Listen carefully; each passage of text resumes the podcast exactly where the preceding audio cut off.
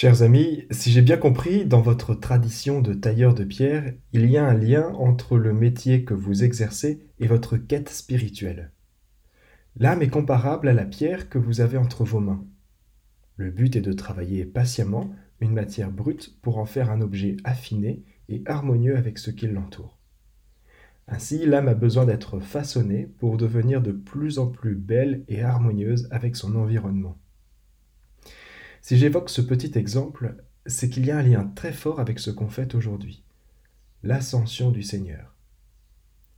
Comme on vient de l'entendre dans les lectures, Jésus monte au ciel avec son corps ressuscité, et il nous garantit qu'il sera pour toujours avec nous, mais d'une autre manière, notamment nous envoyant le Saint-Esprit.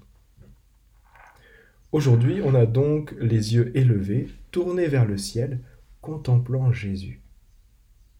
C'est ce que cherche à faire le chrétien dans toute sa vie.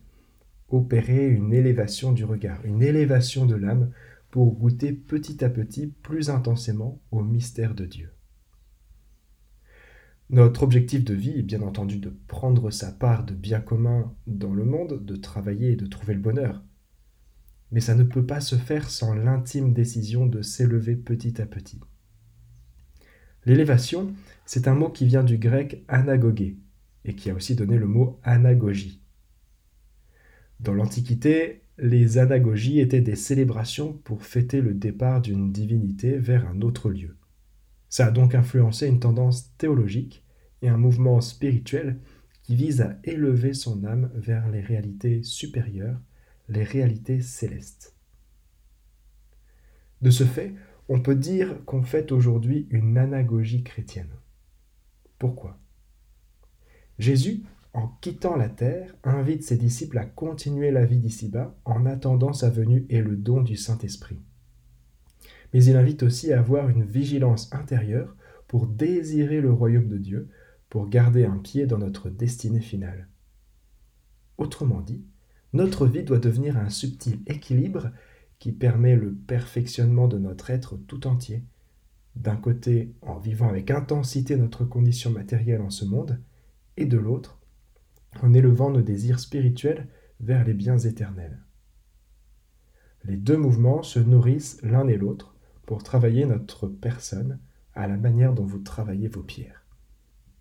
Un des fruits de cette quête et du mystère de l'ascension qu'on célèbre aujourd'hui, c'est la foi.